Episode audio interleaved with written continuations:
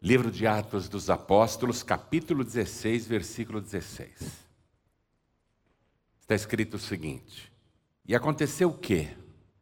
Indo nós à oração, nos saiu ao encontro uma jovem que tinha espírito de adivinhação, a qual, adivinhando, dava grande lucro aos seus senhores.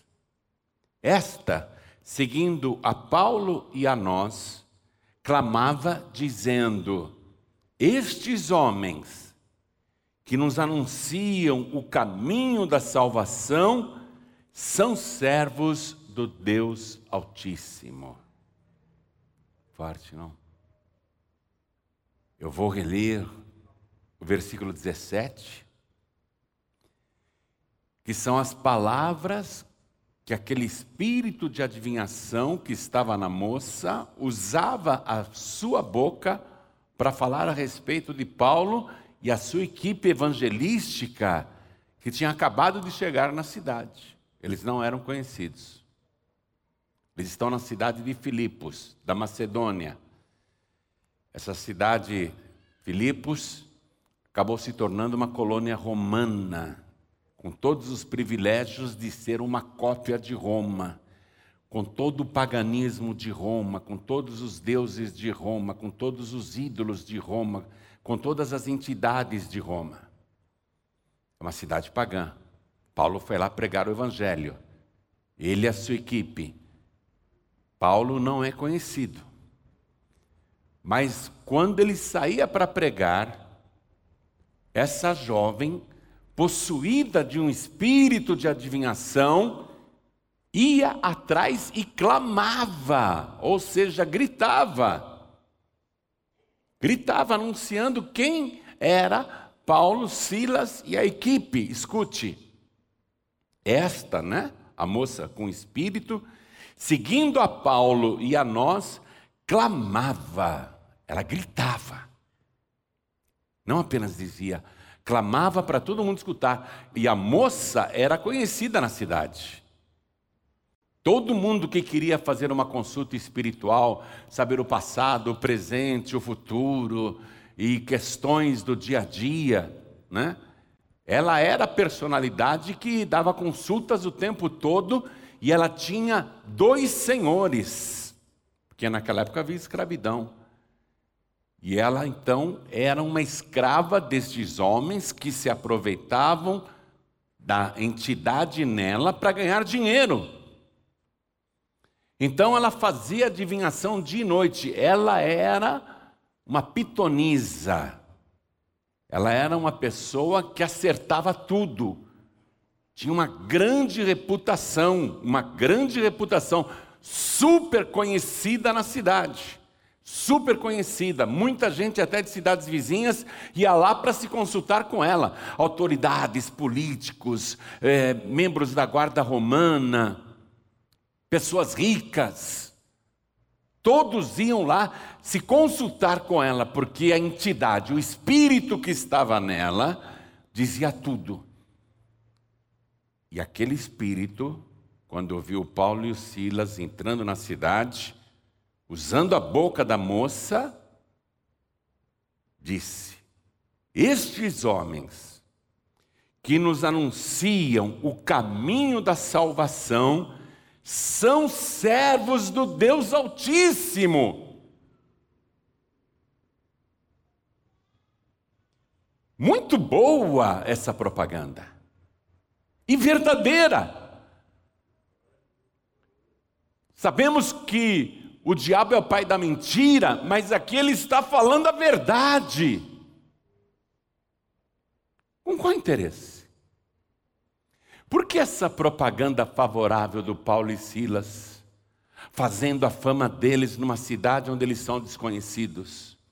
Onde eles foram pregar o evangelho, porque dias atrás, quando eles chegaram na cidade, eles foram até o rio para orar, e lá encontraram umas mulheres, e eles se assentaram à beira do rio e começaram a conversar e pregar o evangelho assim de uma maneira bem coloquial, bem simples, bem bate-papo. E uma mulher chamada Lídia, que era rica, se converteu. E a Lídia, dias antes, com a pregação de Paulo e Silas à beira do rio, foi batizada e toda a sua família também. A sua casa inteira foi batizada. Então Paulo e Silas estavam animados. Vamos pregar o evangelho nessa cidade. As portas estão abertas.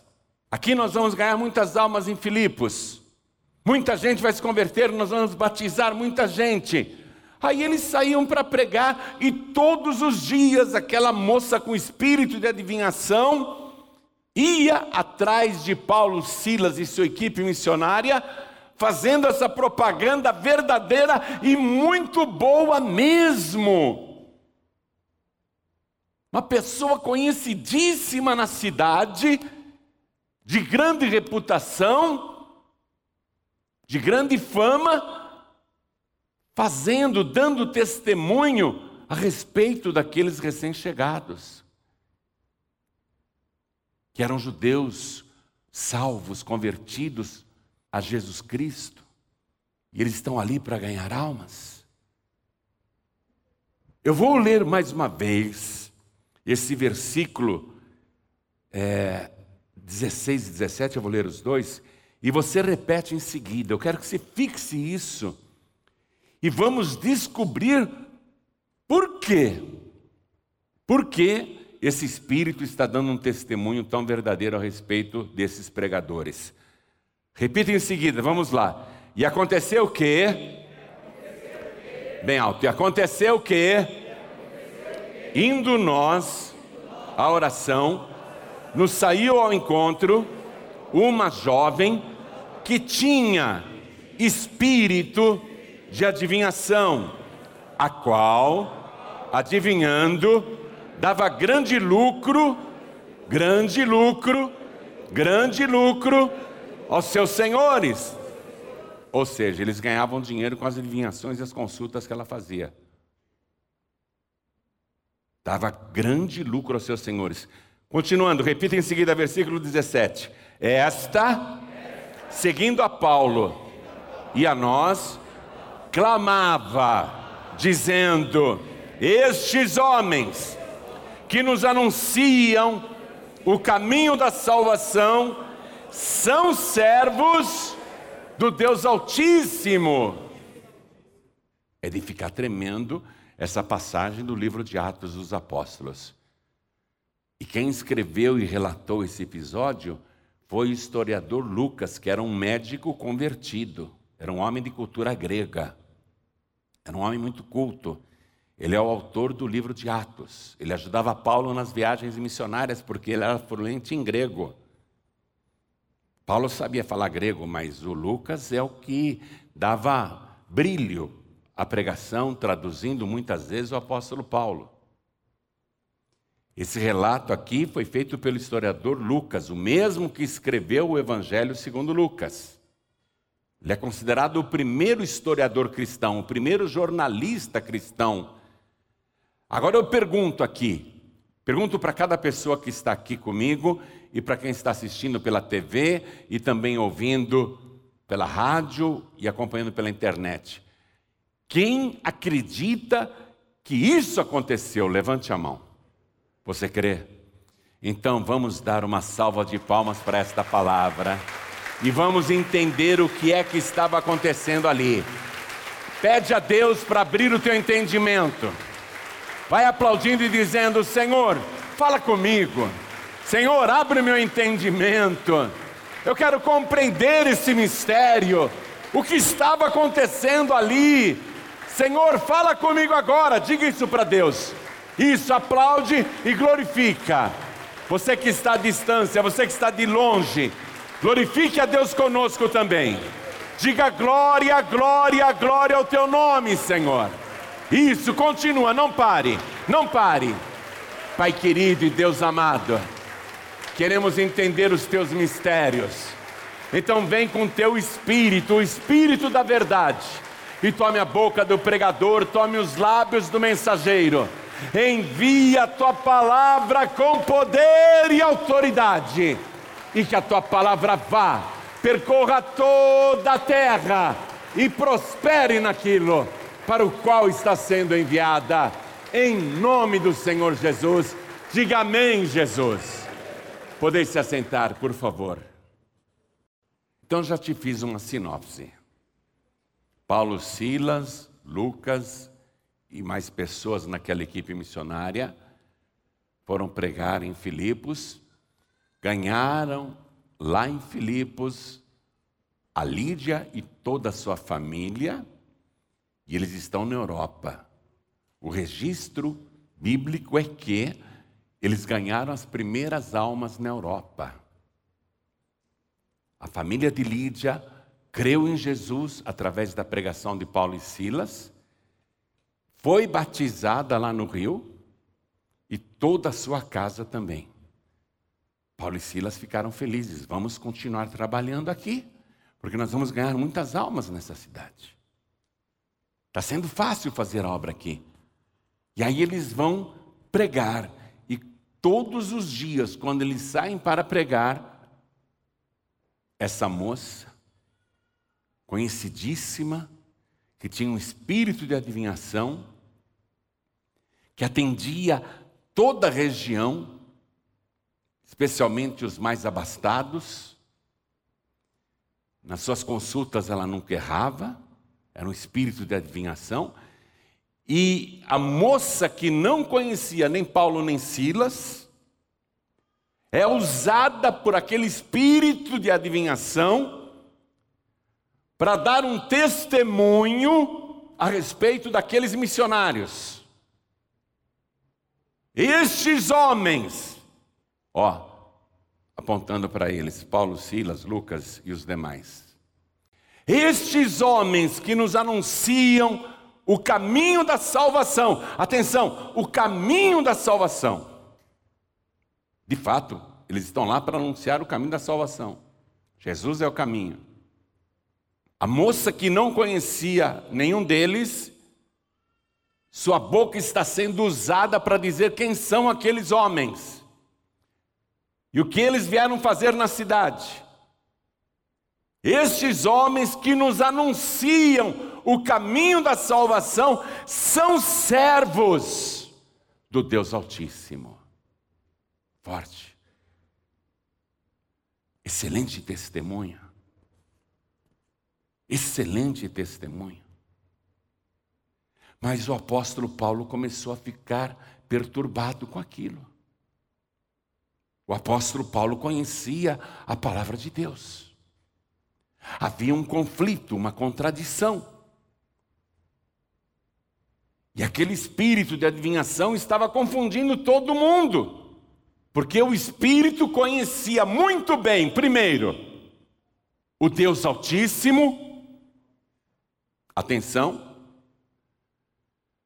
conhecia, o Espírito conhecia Paulo, Silas, Lucas e os demais homens da equipe missionária, e aquele Espírito sabia que eles estavam lá para anunciar o caminho da salvação na cidade.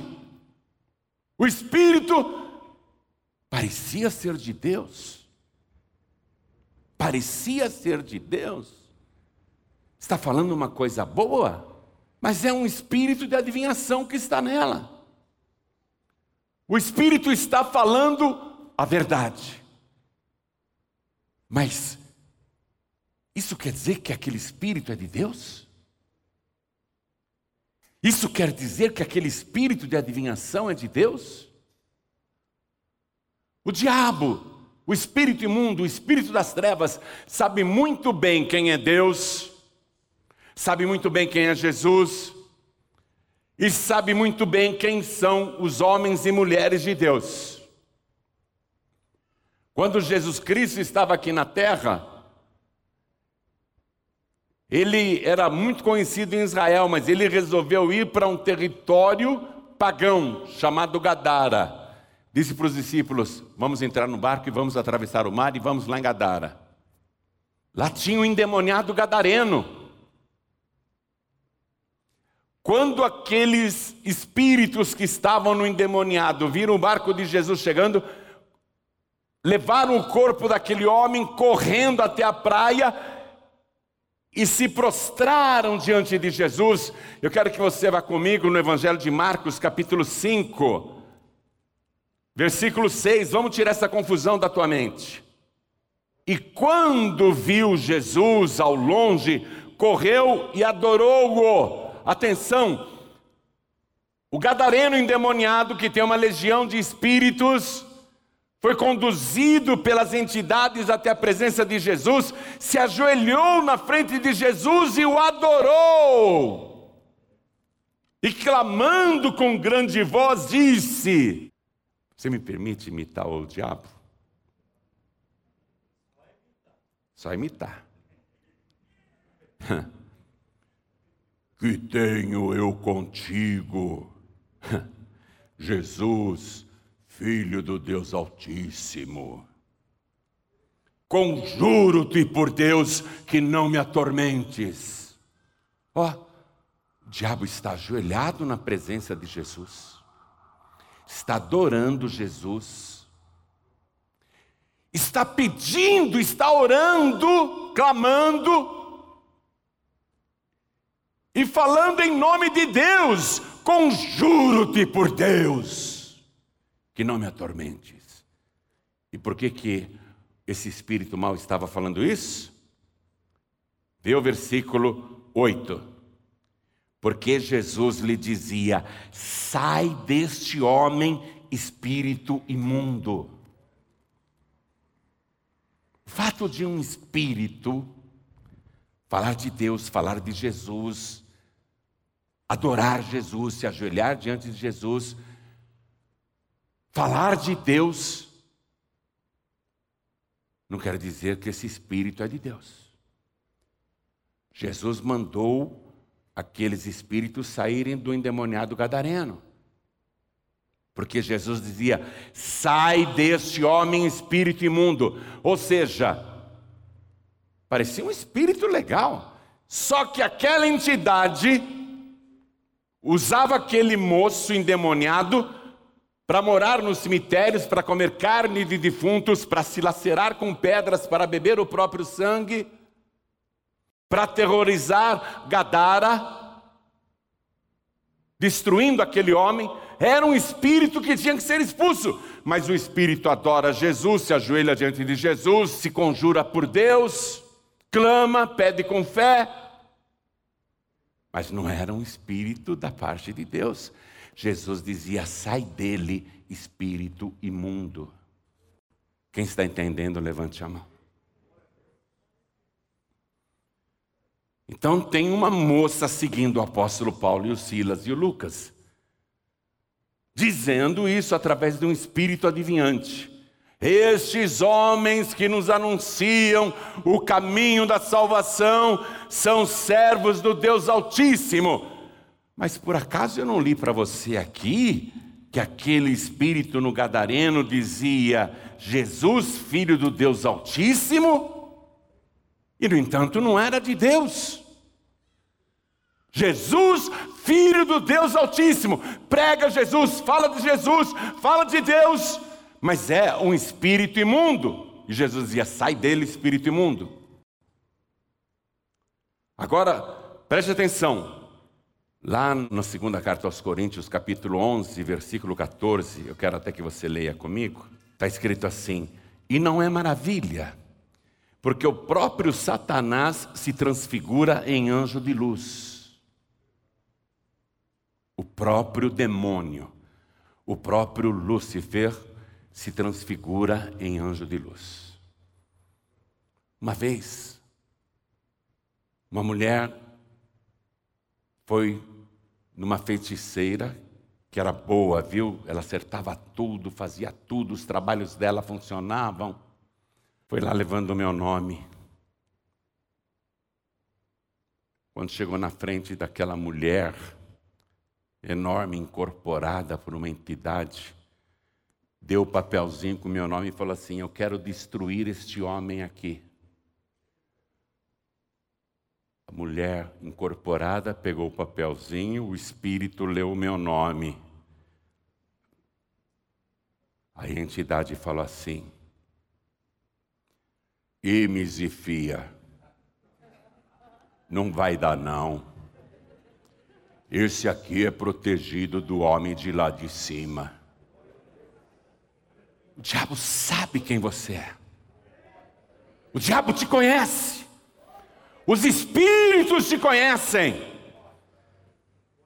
E o maior título que você pode receber é os demônios dizerem, mesmo que seja contra a sua vida, mesmo que seja contra a intenção, eles dizerem e reconhecerem que você é servo do Deus Altíssimo, que você não é das trevas, que você não é da laia deles.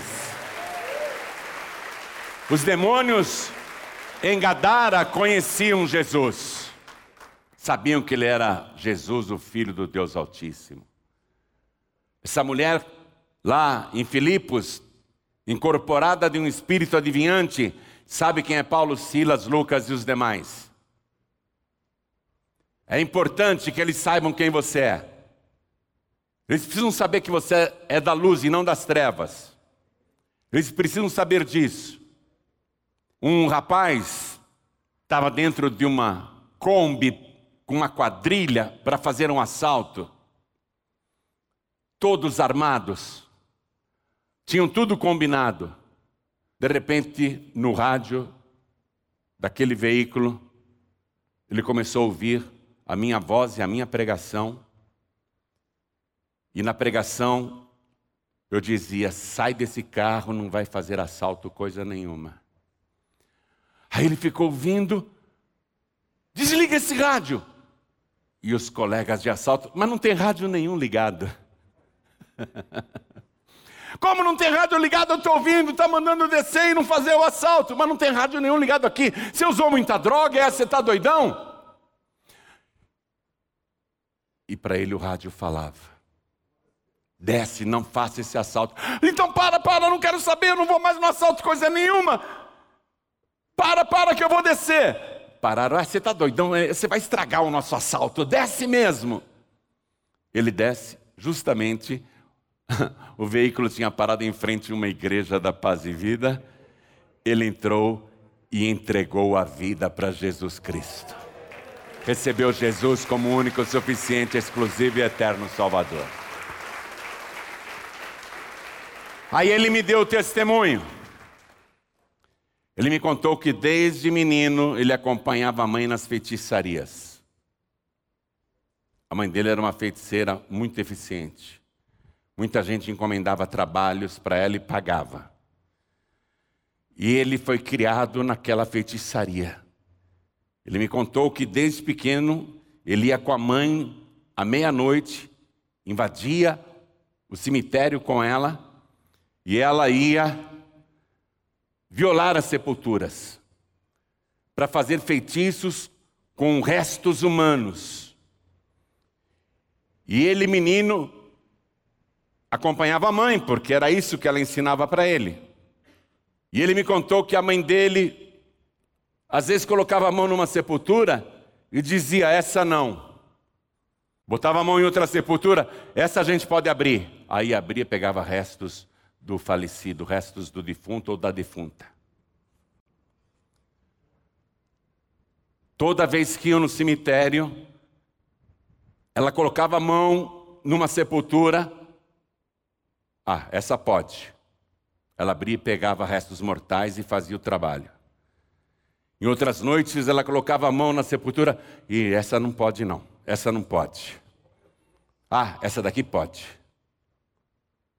Um dia ele perguntou para a mãe dele dentro do cemitério, quando a mãe dele colocou a mão numa sepultura e disse: Essa não pode, meu filho, essa a gente não pode abrir. Ele perguntou: Mãe, por que, que a gente não pode abrir essa sepultura? Ah, sabe por quê, meu filho? Porque essa mulher que está sepultada aqui, a gente não pode mexer nela. Por que não, mãe? Porque ela é serva do Deus Altíssimo. Até depois de morto, Ainda que você esteja no pó da terra, o diabo não poderá tocar na tua vida, porque ele sabe que você é propriedade do nosso Senhor e Salvador Jesus Cristo. E se o teu corpo estiver no pó da terra, é do Senhor Jesus do mesmo jeito, porque um dia ele vai te ressuscitar. Não pode mexer num servo do Deus Altíssimo. Paulo está incomodado com essa situação. A jovem vai atrás gritando isso, a jovem que é conhecida de todo mundo, fala a respeito dos desconhecidos, estes homens que nos anunciam o caminho da salvação, são servos do Deus Altíssimo. Paulo ficou indignado, Paulo está perturbado. Paulo vai fazer uma coisa aqui, porque Paulo conhece a Escritura, ele sabe que não pode receber testemunho de espíritos de adivinhação, ainda que os espíritos falem coisas boas, Paulo sabe que Deus não permite isso. Paulo tem na mente a Torá, a Bíblia dos judeus, que é também a nossa Bíblia. Vá comigo no livro de Deuteronômio, capítulo 18. Eu vou ler a partir do versículo 10. Preste atenção. Entre ti não se achará quem faça passar pelo fogo seu filho ou sua filha, nem adivinhador, nem prognosticador, nem agoureiro, nem feiticeiro nem encantador de encantamentos, nem quem consulte um espírito adivinhante, nem mágico, nem quem consulte os mortos pois todo aquele que faz tal coisa é abominação ao Senhor, quer dizer, é uma coisa detestável, é uma coisa odiosa, pois todo aquele que faz tal coisa é abominação ao Senhor, e por estas abominações o Senhor teu Deus as lança fora de diante de ti. Perfeito serás como o Senhor teu Deus, porque estas nações que has de possuir, ouvem os prognosticadores e os adivinhadores. Porém, a ti, o Senhor teu Deus, não permitiu tal coisa. O apóstolo Paulo tem isso na mente. Tem um espírito adivinhante falando coisas boas até. Ele vai fazer o que Jesus fazia mesmo que o Espírito chamasse ele de Jesus, filho do Deus Altíssimo, mesmo que os espíritos acreditassem em Deus e invocassem Deus, Jesus dizia: sai dele, espírito imundo. Paulo vai fazer a mesma coisa agora. Acompanhe comigo. Voltei para o livro de Atos, capítulo 16. Eu vou ler o versículo 18. E isto fez ela por muitos dias. Mas Paulo, perturbado, quer dizer, indignado. Paulo percebeu a astúcia de Satanás, voltou-se e disse ao Espírito: Em nome de Jesus Cristo te mando que saias dela. E na mesma hora saiu. Está compreendendo isso? Apesar daquele espírito estar dando um testemunho bom e favorável, a Paulo, Silas e Lucas, não é de Deus. E é isso que o diabo intencionava fazer, preste atenção. Como a moça era muito conhecida na região, muito consultada, eu tinha um espírito de adivinhação, falando aquelas coisas sobre Paulo, Silas e Lucas, o que é que o espírito imundo pretendia? Passar para a multidão que ouvia a ideia de que ele era de Deus. Enganar as pessoas para que as pessoas pensassem que ele era um espírito da parte de Deus, que as adivinhações que ele fazia era da parte de Deus. Lembra o episódio do Egito. Você já deve ter lido sobre isso.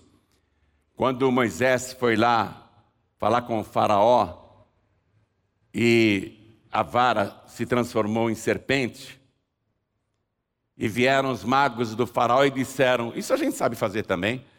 Os magos jogaram as varas deles assim no chão e também viraram cobras.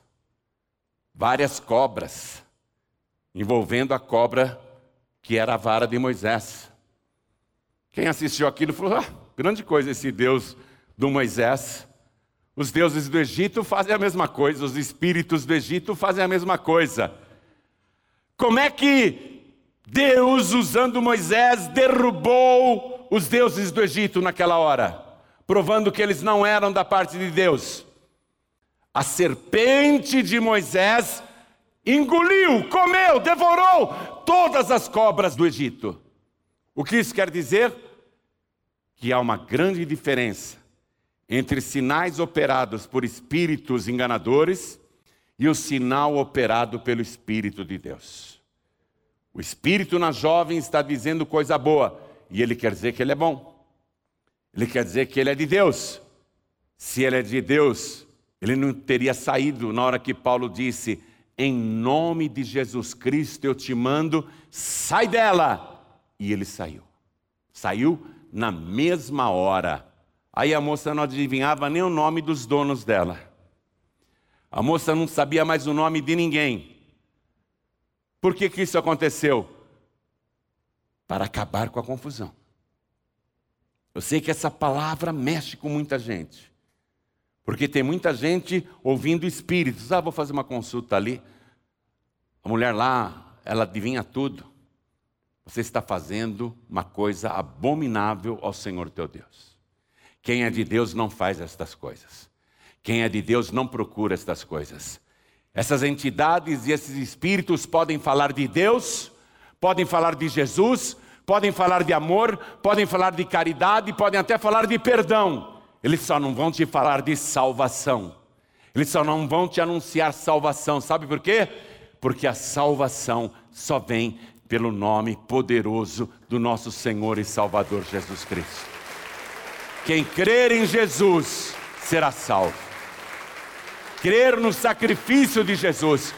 Nunca os espíritos enganadores irão pregar o sacrifício de Jesus. Eu desafio qualquer entidade espírita a anunciar que Jesus Cristo morreu na cruz para nos remir, para pagar pelos nossos pecados.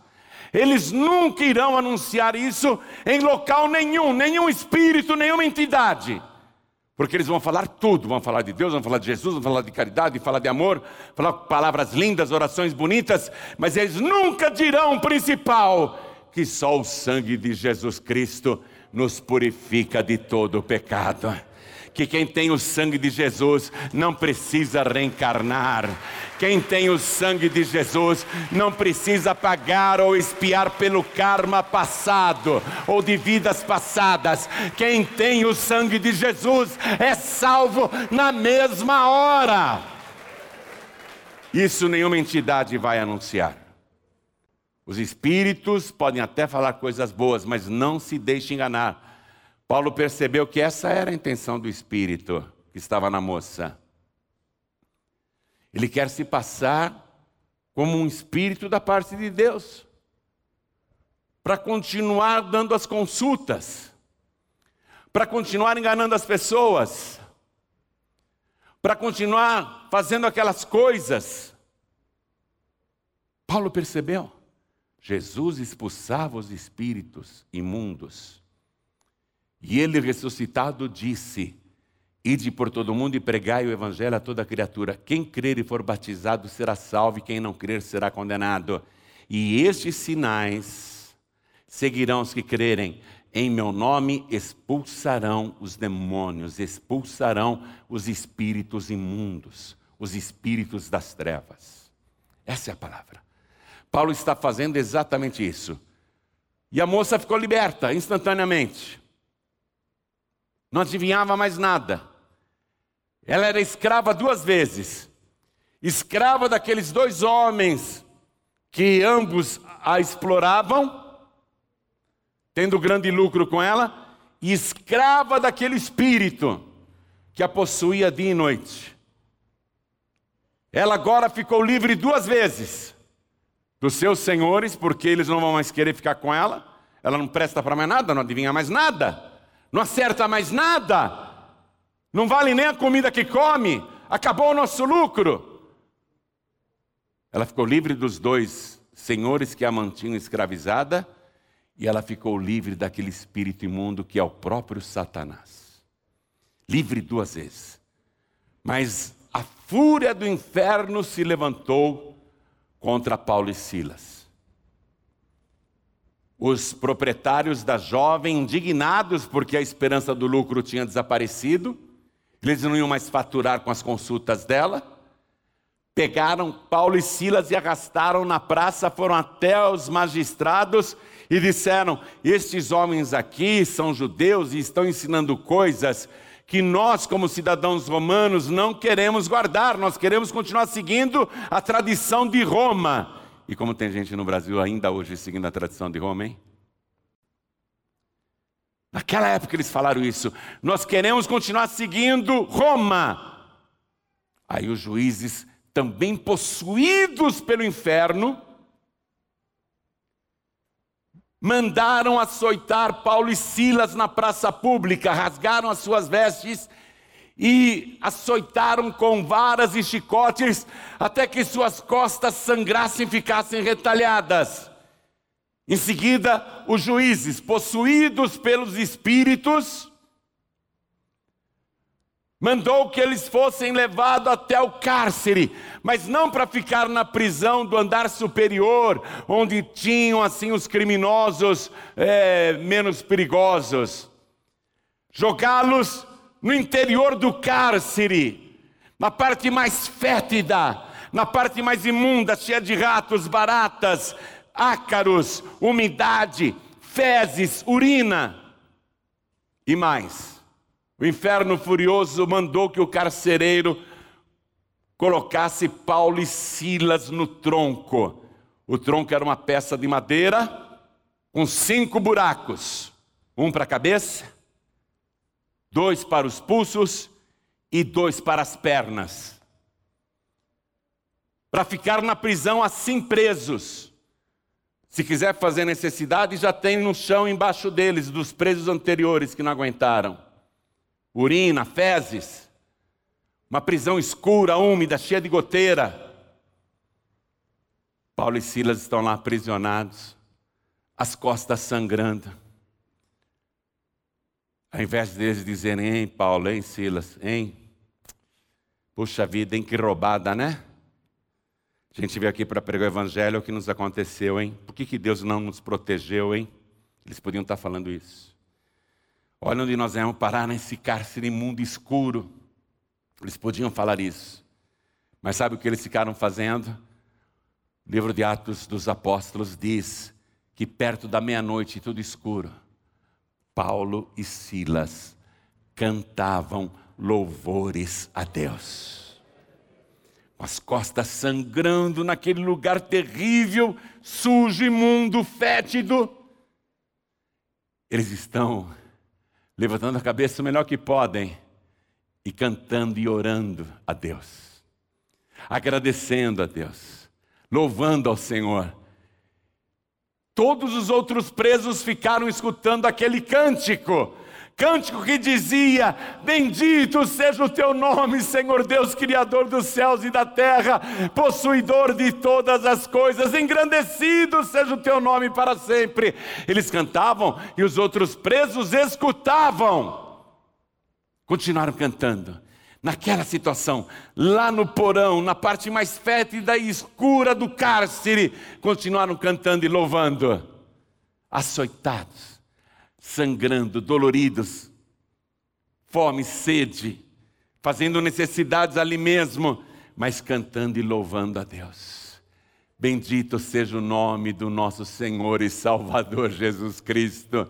Bendito seja o nome do Senhor. Eles continuaram cantando e os outros presos escutando. E diz a palavra, segundo o historiador Lucas, que em seguida aconteceu em meio aos louvores, um grande terremoto que abalou os alicerces daquele cárcere. E a prisão começou a balançar. E aquele tronco que prendia a cabeça e os pés e as mãos de Paulo e Silas se abriram e caíram por terra. Eles ficaram livres e o terremoto continuava. E diz a palavra que as prisões daquela penitenciária, todas as celas daquela cadeia foram abertas instantaneamente. Todos que estavam no tronco foram libertados instantaneamente. Todos que estavam presos com ferros e algemas, as prisões caíram de seus pulsos. Todos foram libertados instantaneamente. Porque Paulo e Silas, apesar de estar naquela situação, não cessaram de louvar e glorificar a Deus. Eu sei que na tua casa, na tua família, na tua vida, você está sofrendo muitos açoites. Açoites de doença, açoites financeiros, açoites humilhantes, açoites de perseguição, açoites de zombaria. Mas não só na sua casa, no seu serviço, se você é servo, serva de Deus, servo do Deus Altíssimo, isso está acontecendo também no teu trabalho, no teu dia a dia, em toda parte, porque aonde você vai, tanto o céu como o inferno sabem que você é servo do Deus Altíssimo. Eu sei que você está sendo açoitado de várias maneiras, são muitos problemas te açoitando o tempo todo, mas eu quero que você olhe para o céu, abra a boca e dê glória ao Deus Altíssimo. Glorifique o nome do Senhor. Louve a Deus apesar de todas essas lutas. Louve a Deus apesar de todos os açoites que você está recebendo, porque o inferno vai ser abalado, e esses açoites vão acabar, e essas prisões da tua vida vão cessar. Deus vai te pôr em liberdade e te exaltar.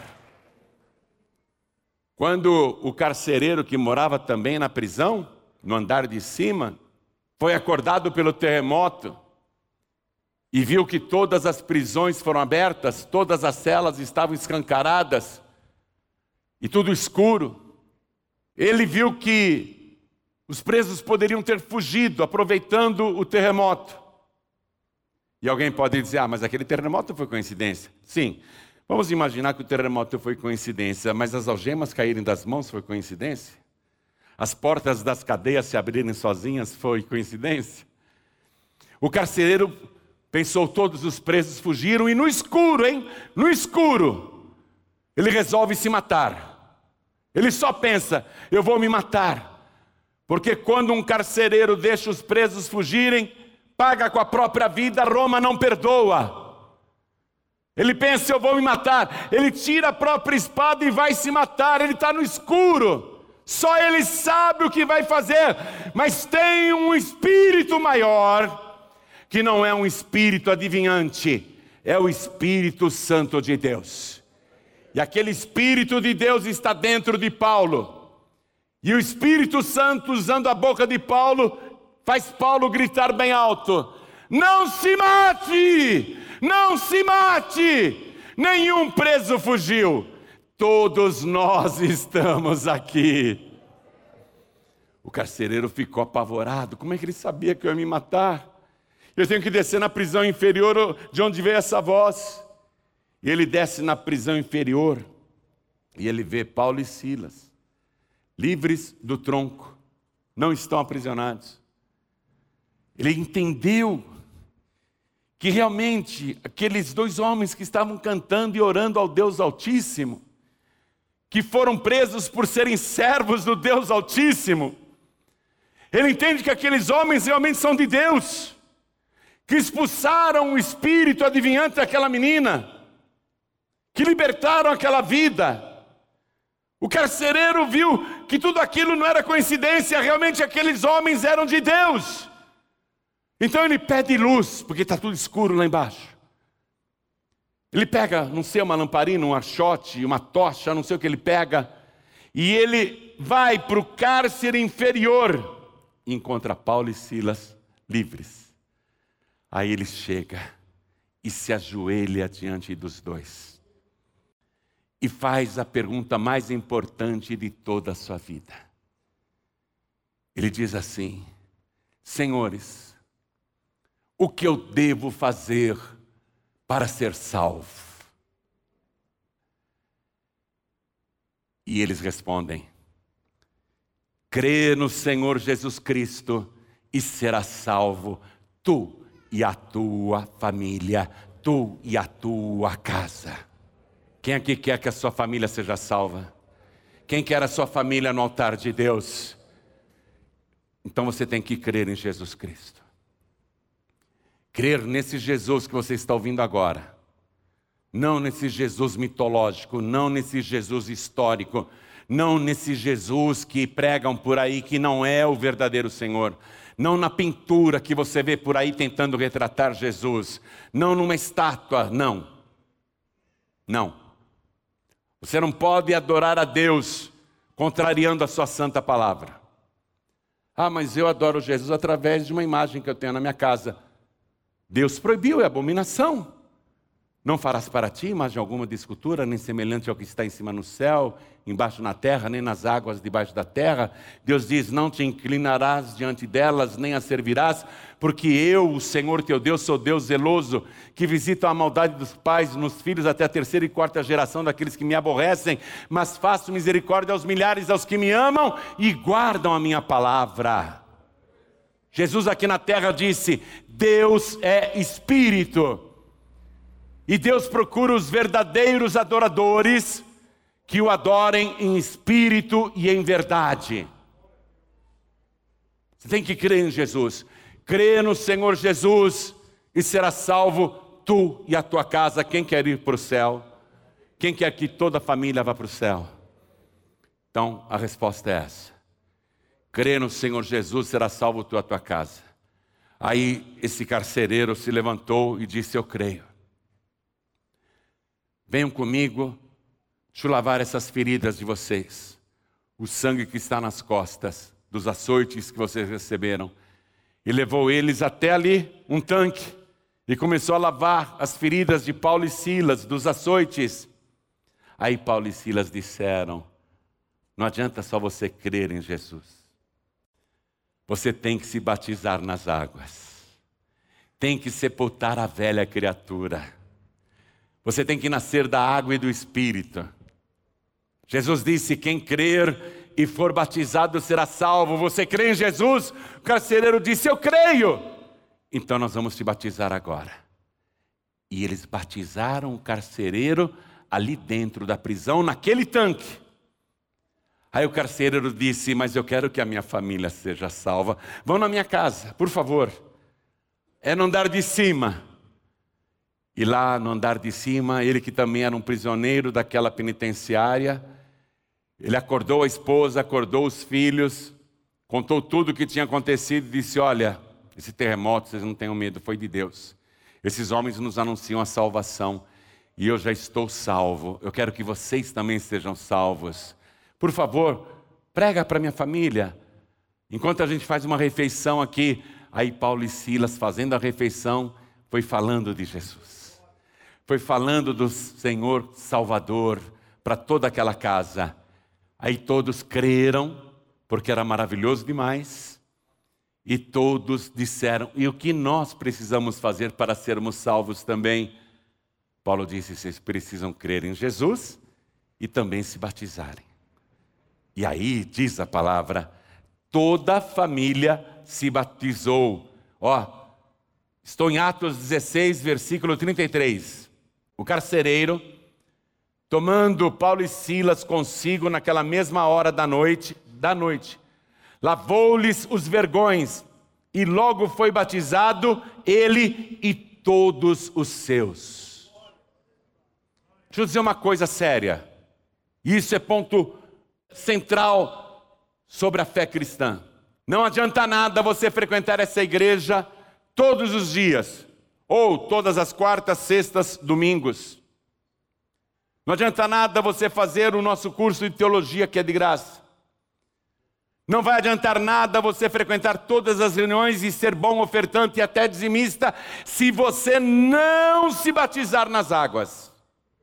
Eu fui para Sorocaba logo depois que eu tive alta da Covid, quando eu pude me locomover e dirigir.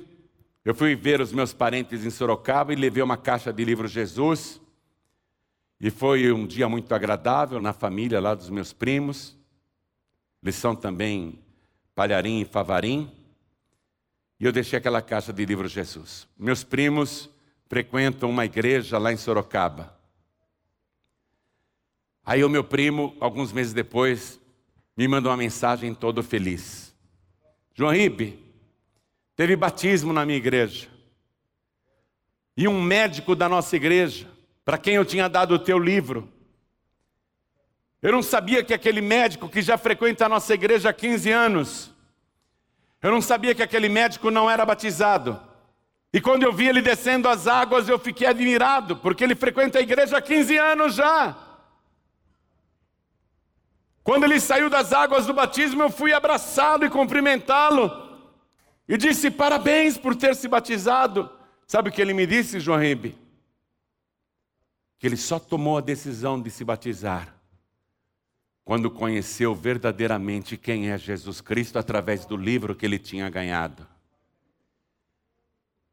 Preste atenção nisso que eu vou dizer para você. Você pode frequentar a igreja até morrer mas se você não passar pelas águas, isso é ponto central. Se você não descer as águas, você não será salvo. Mas João Ribe, eu já fui batizado quando eu era nenê. Quando você era nenê, você creu em alguma coisa? Jesus disse: Quem crer e for batizado será salvo. Primeiro crê, depois batiza. Jesus não disse: Quem for batizado será salvo. Ele disse: Quem crer e for batizado será salvo. Aquele médico há 15 anos estava frequentando uma igreja em Sorocaba, mas só foi salvo quando desceu as águas. Você está entendendo isso? Esse carcereiro aqui, ele recebeu o caminho da salvação. O que, que eu faço, senhores, para me salvar? Crê no Senhor Jesus e será salvo tu e a tua casa e lhe pregaram a palavra do Senhor e a todos que estavam em sua casa. Pregaram a palavra. A pessoa crê na palavra. Mas depois que ela crê na palavra, atenção, um neném não pode crer na palavra, um bebê não crê na palavra. Será que você não entende? Será que você ainda é um bebê? Será que você ouve e não entende como um bebezinho? Preste atenção, crê no Senhor Jesus Cristo e será salvo tu e a tua casa. E lhe pregaram a palavra do Senhor e todos que estavam em sua casa. E tomando-os ele consigo naquela mesma hora da noite, lavou-lhes os vergões, e logo foi batizado ele e todos os seus. Foi batizado ele e todos os seus. E essa foi a maravilha, minha gente, daquele episódio triste onde o inferno disse: Vamos nos vingar desses pregadores. Eles nos desmascararam em público, nos expulsaram daquela jovem que era nossa há muitos anos, mostraram que nós somos falsos espíritos, fomos desmascarados, vamos nos vingar deles. E fizeram todo aquele levante infernal contra Paulo e Silas. Deixe o inferno se levantar contra você. Continue firme, louvando e engrandecendo o nome de Jesus. Não tenha medo de nada, não, porque muito maior é aquele que está conosco do que todos os demônios do inferno reunidos. Todos os espíritos reunidos não podem com um único servo de Deus. A vitória grandiosa foi essa que aquilo que era para terminar numa grande vergonha, terminou numa grande glória para Deus. Os presos se converteram, o carcereiro se converteu e foi salvo, batizado, a sua família se converteu, todos foram batizados e salvos. No dia seguinte, Paulo e Silas foram colocados em liberdade. O inferno nunca vai prevalecer quando você permanecer fiel a Deus. Está passando lutas? Está sofrendo perseguições? Está sendo açoitado, açoitada por muitos problemas? Continue glorificando a Deus. Abre a boca e dá glória a Deus. De novo, Os problemas estão te açoitando, glorifica a Deus. Diga que você confia em Deus. O terremoto já está acontecendo nas profundezas do inferno. A tua vida já está sendo liberta. A tua família está no caminho da salvação. Mas a salvação na tua casa virá através de você. Você primeiro é salvo e depois toda a sua casa. Vamos ficar todos de pé. Vamos aplaudir ao Senhor, vamos aplaudir mais então. Hoje, como naquela época, o Senhor Jesus continua com uma única missão. Jesus nunca vai se desviar da sua única missão. Hoje, como naquela época, Jesus continua focado na sua missão. Ele disse: Eu vim buscar e salvar o que se havia perdido. Jesus não abre mão de te salvar. Ele disse: Eu vim buscar e salvar você. Jesus não vai te perder. Para o inferno? Nunca. Jesus nunca perdeu para o inferno. Se você se perder, o problema é seu. Mas se você colocar a tua vida nas mãos de Jesus Cristo, Ele nunca te perderá para o inferno. Não haverá força, não haverá entidade, não haverá espírito que possa te matar ou destruir.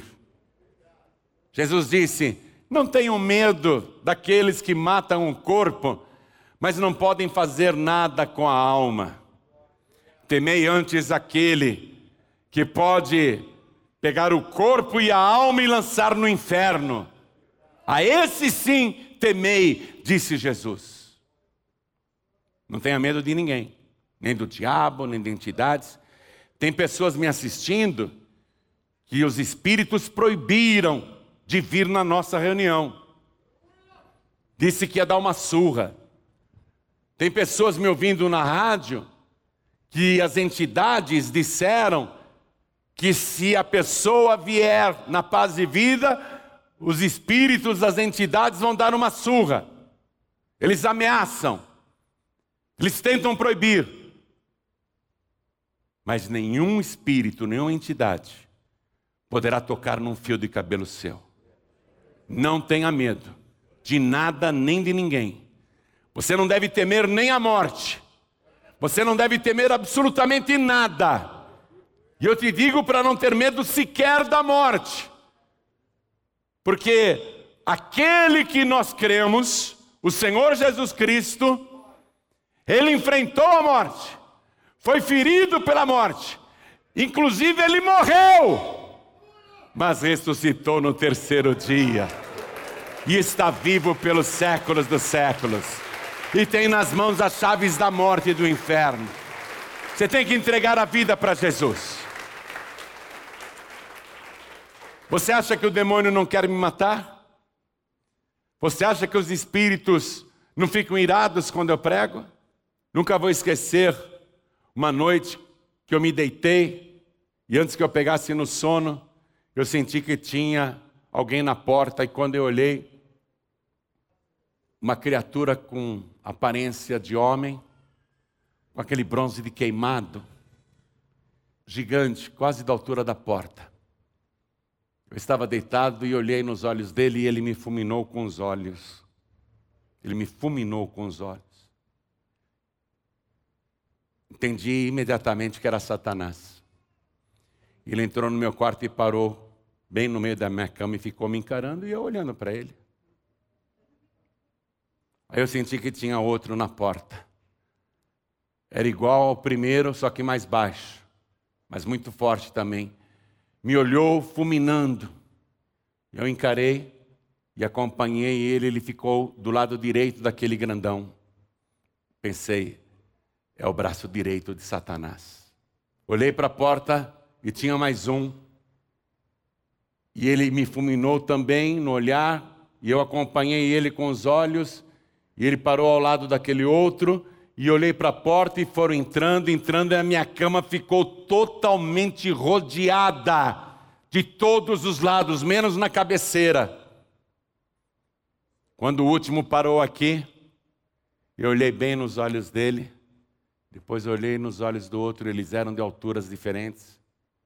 Eu olhei nos olhos do outro, olhei nos olhos de todos, foi olhando nos olhos de um por um, eu deitado e olhando, e parei no maioral, que me fulminava de ódio.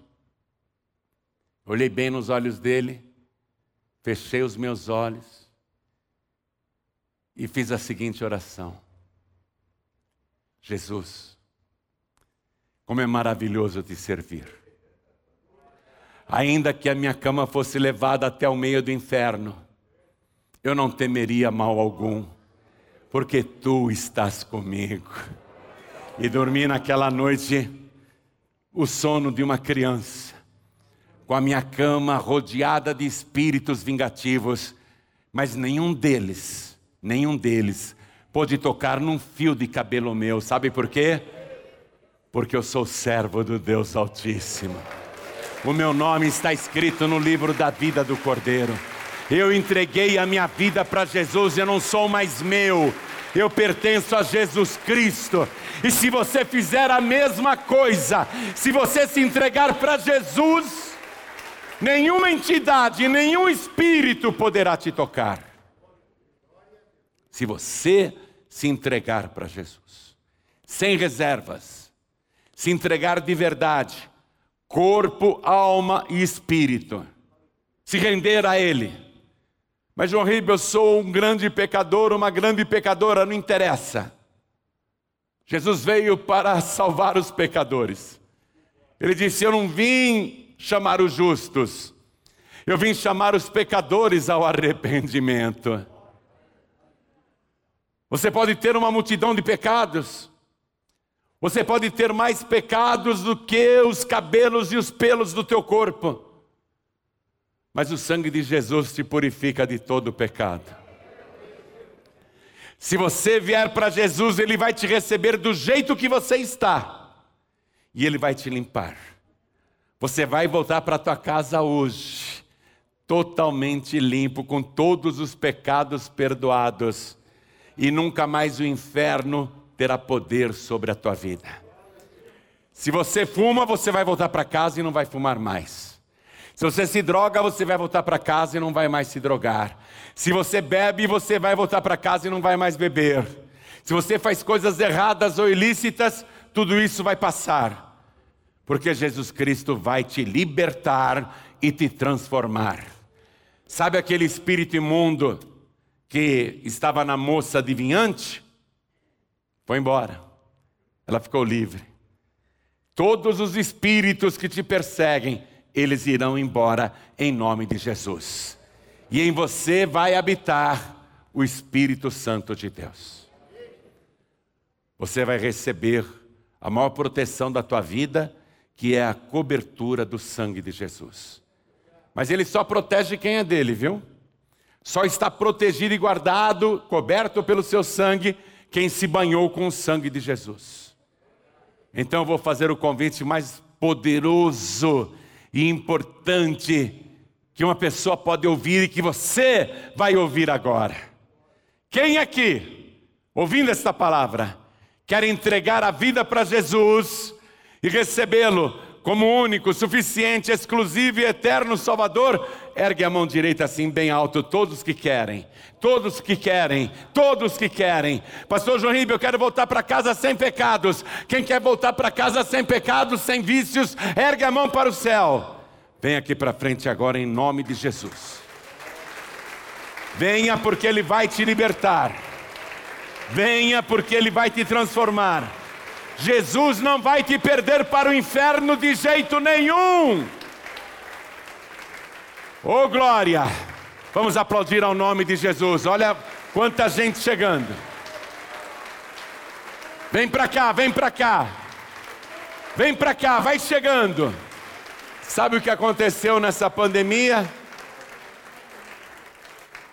Muita gente se afastou, muita gente se desviou, muita gente esfriou. Muita gente não está nem frequentando mais a igreja. Pastor João Ribe, eu ando frio na fé, muito frio na fé. Eu quero ser renovado, renovada na minha fé. Eu quero voltar a sentir aquela alegria da salvação, a alegria do primeiro amor.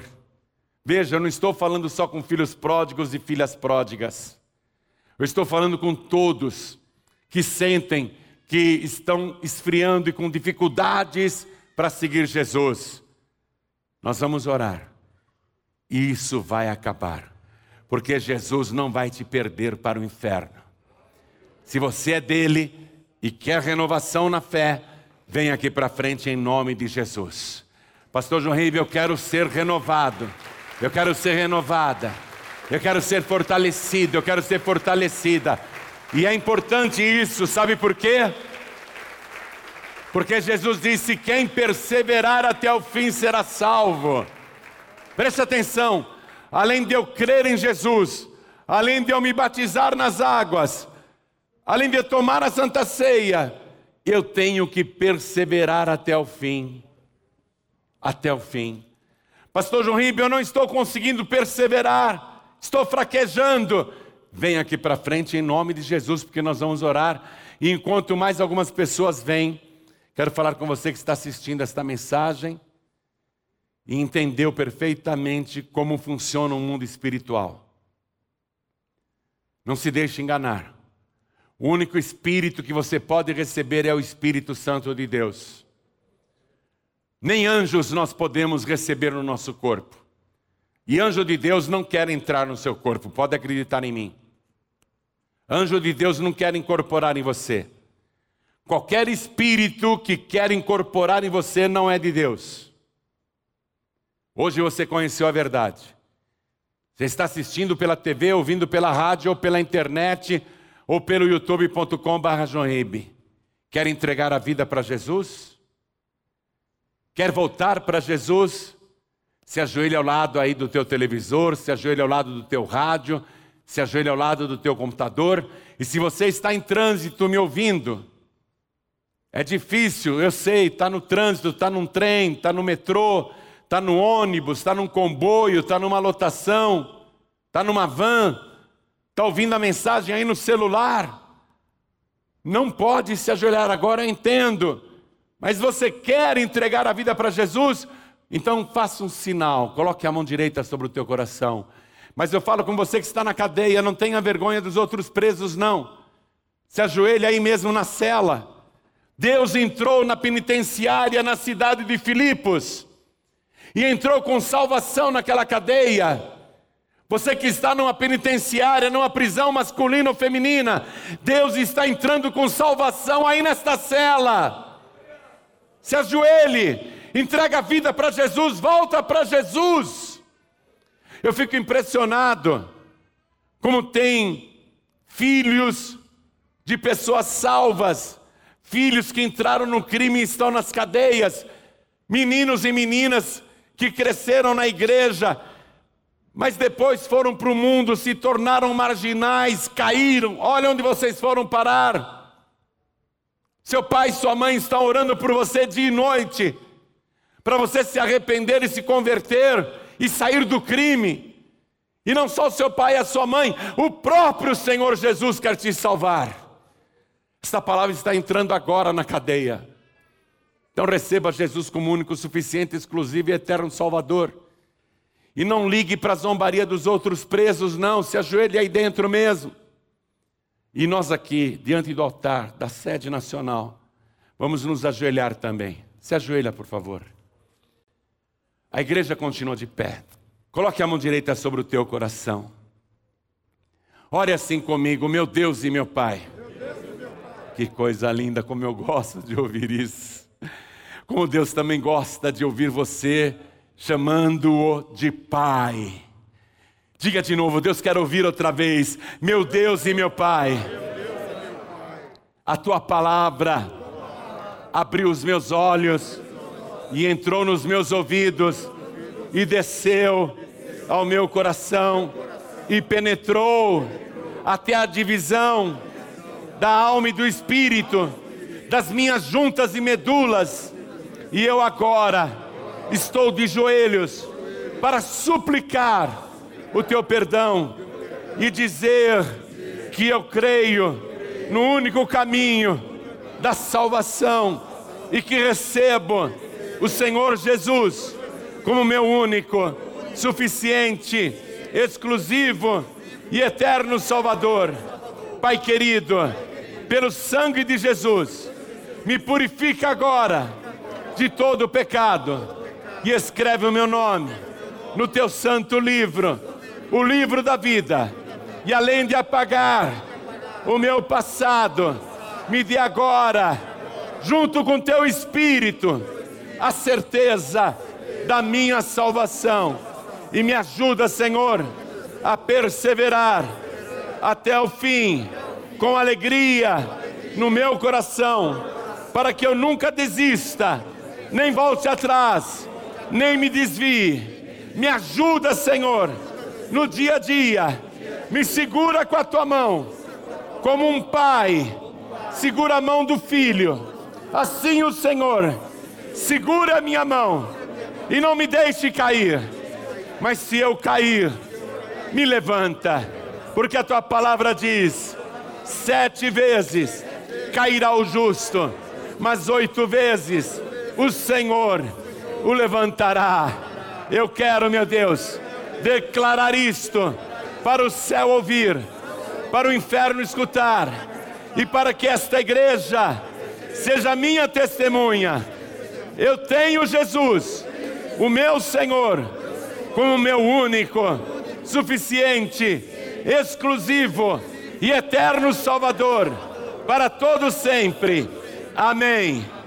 Você acabou de receber as boas novas do Evangelho através de João Ribe Palharim.